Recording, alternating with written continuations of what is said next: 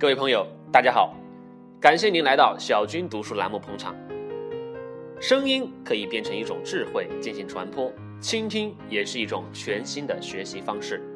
很多同学说啊，没有时间或者没有心情进行阅读，也有很多人感到迷茫，不知道读什么书。那么没关系，在这里小军为你读书。如果你有喜欢的书、喜欢的文章，但是又没有很好的心情。或者没有足够的时间阅读的话，没关系，告诉我或者通知我，我帮你寻找，我帮你读，小军为你读书。今天我们继续刘墉的说话的秘籍，刘墉沟通技巧第四章，听我说完。今天跟大家讲的主要内容是讲话的逻辑顺序。很多人在讲话的时候，话还没讲完，很多悲剧就发生了。先给大家讲一讲日本人的思维习惯。日本人喜欢按照时间前后顺序进行表达，事情先发生，然后再发生，然后然后再怎么样。有一个故事，讲的是在日本有一年冬天，一位妈妈上班，单亲孩单亲家庭，孩子要读书，但是妈妈早上起迟了，是一个大水的早晨，妈妈没有时间送孩子去上学，但是。从家里到学校的这个路上啊，有一座桥。那天因为下了雪，桥面上肯定结了冰，所以过桥的时候很危险。妈妈很担心这一点，但是又不能亲自送孩子。于是妈妈呢，对孩子反复交代：孩子呀，过那个桥的时候一定要好好的过，谨慎的过，要小心、小心再小心。孩子也挺大了，说：“妈妈你放心，没事。”于是妈妈就去上班了，孩子就去上学了。妈妈来到办公室，心情一直是忐忑，也不知道自己的孩子是否已经安全到达学校，于是就在等待。这个时候，他桌上的电话响起来了，一看，学校班主任老师打来的，赶紧一把抓过话筒。只听到话电话的那边呢是班主任说：“您是某某同学的家长吗？”“哎，是的。”您的孩子今天早上来上学，哎，对对对，怎么了？今天下雪，对对对。您家来学校的路上有一座桥，是的，是的，桥面结冰了，嗯，对对。然后呢，您的孩子就在这个时候，妈妈啪，电话掉在了地上，妈妈心脏病复发，送医院了。然后那边老师还不知道，继续讲。您的孩子啊，在过桥的时候，突然发现有一群小朋友，有一个小朋友因为路面滑摔倒，掉到了河里。您的孩子啊，非常的勇敢，把这个孩子救上来了。现在全校都进行表扬他，所以把这个很好的消息通知您。但是很可惜，那位已经晕过去的心脏病复发的妈妈已经听不到这个好消息了，因为按照班主任老师表达的顺序。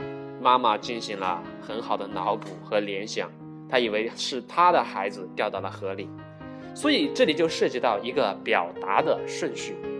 还有一个笑话，您肯定是听过，说的是在美国，在这个二战，这个飞机跳伞兵，有一个伞兵呢，在战场上从高空跳飞机，然后掉下来死了，原因是降落伞没有打开。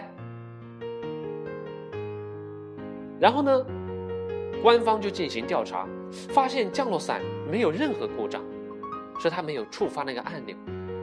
调查来调查去，后来终于把原因找清楚了。原因是什么呢？原来这个伞兵是个口吃，就是通常所说的结巴。而他的朋友说，他们在进行训练的时候，教官说了，一跳伞要数五秒，一二三四五，啪，把按钮打开。但是他是个口吃，掉到了地面，这个呜呜呜呜呜还是没有说出来，所以话没说完，悲剧就产生了。同样，在这本书里面，刘墉对说话的顺序进行了一个很好的阐释。我们先来看书里面的一个故事。一天中午，赵太太上气不接下气的大喊道：“不得了啦，李太太不得了啦！”他门也没敲，就直接冲进了李家，冲进了厨房。李太太正在做饭，手里还拿着菜刀切菜。赵太太说：“李太太呀，你们家小毛毛在巷口里玩，一辆砂石车开过来，紧急刹车，你家小毛毛就倒在车前面。大家。”讲到这里，李太太手上的刀咣啷一声掉在地上，脸色苍白，直直腿软，倒倒在了地上，心脏病复发。赵太太慌了：“李太太，李太太！”赵太太赶紧拨通了幺二零，救护车马上到，为李太太罩上了氧气面罩，抬上了车。赵太太陪坐在旁边，拉着李太太的手，不断的喊：“李太太呀，你可千万别死啊！你可别着急呀！你可让我把话说完啊！你们家毛毛，你们家小毛毛倒在地上，大家冲过去一看，看他没有受伤啊，自己又站起来了。哎呀，真是幸运啊！可是，可是，赵太太哭了起来。你怎么不听我把话说完呢？”你们家小毛毛正和我家大宝在我家玩呢，有话好说。这个故事说完了，这看上去都像一些笑话，有些夸张，但是在我们的现实生活中，很多人就用这种方式说话，搞不好在你的公司，在你的同事里就有这样的人。比如说，有的同事说：“老板，老板不好啦，工厂把东西全弄错了，装反了。”然后补充说：“幸亏我过去及早发现，告诉他们已经全部改好了，送到客户手上，一点问题都没了。”请问，如果你是老板，听了他的话，听到一半，你的心会不会加速？会不会被他吓一跳，一惊一乍？如果你有心脏病，有高血压，那后果可能更严重，还有可能昏过去。如果你发现身边有这样的同事或者员工说这种这种说话的毛病，那能不能通知他啊，帮助他及早改正呢？他为什么不调换一下顺序？说报告老板，货物已经顺利送到客户手上，一切 OK 了。不过原来中间出了点小差错，因为呀，工厂起先把东西弄错了，还装反了，幸亏我过去及早发现，改了过来。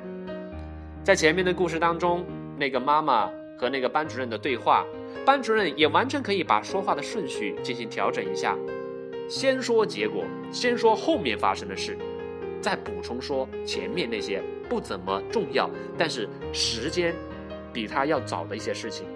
他完全可以说：“您您好，请问是某某妈妈吗？哎，是的，恭喜您，我要告诉您一个好消息。嗯，太棒了，什么好消息？”啊，您的孩子当英雄了啊？是吗？怎么回事啊？哦，是这样，今天早上他从河里救上来一个同学啊。事情是怎么经过的？嗯，早上他过桥的时候下雪，地面滑，有同学不小心掉河里了，是您的孩子把他救上来的。如果是按这种表达方式的话，那么很多悲剧就不会发生了。我们再来看一个例子，当你是老板，但是。你又想安静或者躲避，不想接电话的时候，你一般会告诉你的呃秘书或者员工，对他说：“啊，我现在忙，待会如果有人打电话来，你都说我不在，然后留下对方姓名再回电。然后接着老板有有客人打电话进来，或者有别的这个老总打电话过来找这边老板，然后秘书拿起电话说。”啊，对不起，老板不在，请问您是哪位？这是一种顺序。我们再来换一个顺序看一下。有人也会说，啊，请问您是哪位？哦，对不起，老板不在。这是两种顺序哦。要知道，有很多人就因为用后面这种说话方式而得罪了很多老板。当你先说老板不在，再问对方是谁的时候，对方不会多心。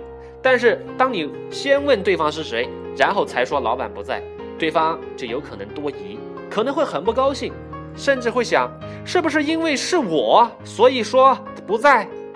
脾气坏的可能会当场冒火，他是真不在还是假不在？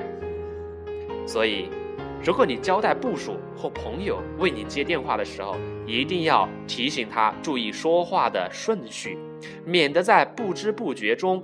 得罪了很多朋友。如果可能，你也可以一边忙一边偷听着秘书的答话，假使他说：“对不起，我们老板不在，请问您是哪一位？有什么可以效劳的？”接着对方报出名号、电话，你一听是重要人物，不能错过，立刻比个手势。秘书心领神会，接下来啊，好极了，老板刚进来了，这种默契不是最完满的吗？再给大家讲一讲播新闻的顺序，大家一定看新闻。说话最大的艺术就在同一句话你怎么说，哪件事儿先说，哪件事儿后说。尤其重要的是，当你知道如何说到重点。当刘墉二十四岁大学毕业的时候，虽然主修的是艺术，却被延揽到电视台做记者。由于一向爱写作，所以刚过去的一个多月。他写的新闻稿都没问题，直到有一天某国元首来采访，啊来访，然后他进行报道，他从下午跟到晚上，写完稿子交上去，却被主编打了回来，重写，次序不对，哪有这样写新闻的？刘墉脸刷的一下红了，就问有什么不对？我写元我写元首下午几点到达的情况。再写下他哪家旅店，最后写他刚刚接受了总统的晚宴。事情是按时间顺序发生而写的呀，有什么错呢？新闻新闻，最新发生的事儿要先写，最重要的事儿要先写。主编就这样提醒他，所以这一则新闻得先写晚宴，再回头写下午发生的事儿。刘墉先生照改了。只是又经过好长一段时间，才真正懂得为什么要先写最新发生的事。说话呀，我们要先把重要的放在前面，按逻辑先后、重要次序来说，先说结果，后到原委。当然，很多时候我们的表达可以按空间的转移进行描述，也可以按时间发生的前后顺序进行陈述。但是有很多事情，我们必须要采取先说结果。后到原委的方式，比如你看新闻，某日某时某地因为两车对撞造成两死一伤，新闻一开头必定先简短的说，啊，今天上午几时几点造成了一起两死一伤的车祸，然后接下来再说，今天凌晨五点在某公路上某段有某人驾驶的小客车与另一辆有某人驾驶的大货车因为避闪不及造成相撞的惨剧。小客车某某某某当场死亡，货车的驾驶员重伤，已送到某医院急救，肇事原因正由警方鉴定中。请问他为什么不在一开头就按照发生的次序娓娓道来？因为那不是新闻的播法，那是小说的写法，更因为那样会耽误时间，造成类似李太太心脏病爆发那样的结果。而先把事情的结果先播出来，也会。更有吸引力，抓住观众的心和注意力。你吃饭没有？我们接下来再看，说话要抓住要领，要抓住要点，直指人心，要干脆。人人都懂这个道理，可是有人说话就是不能干脆。举个例子吧，你问他吃过饭没有？明明是个很简单的问题，你直接回答没吃或吃了，不就行了吗？可这有些人，这偏偏要绕个圈子。给你卖个夹子，说：“哎呀，我今儿早上起晚了，到了中午饿了，原来想吃，可是啊，刚起来又吃不下，一忙活吧，也发现迟了，啊，匆匆忙忙赶过来。他说了大半天，你还是不知道他到底吃还是没吃，是吧？如果他能懂得播新闻的方式，先说出结果啊，没吃。”再做解释，不是会显得干脆多吗？如果在开会的时候，大家都能够抓住要领，那会为开会省下很多很多宝贵的时间。说话的顺序可以是技巧，也可以是艺术。我们今天给大家讲的几个故事，以及谈的一些生活中发生的场景，谈的都是技巧。那么在明天接下来的一章呢，我们会为大家讲述顺序。在艺术领域的表达。谢谢您今天的收听，我们明天再见。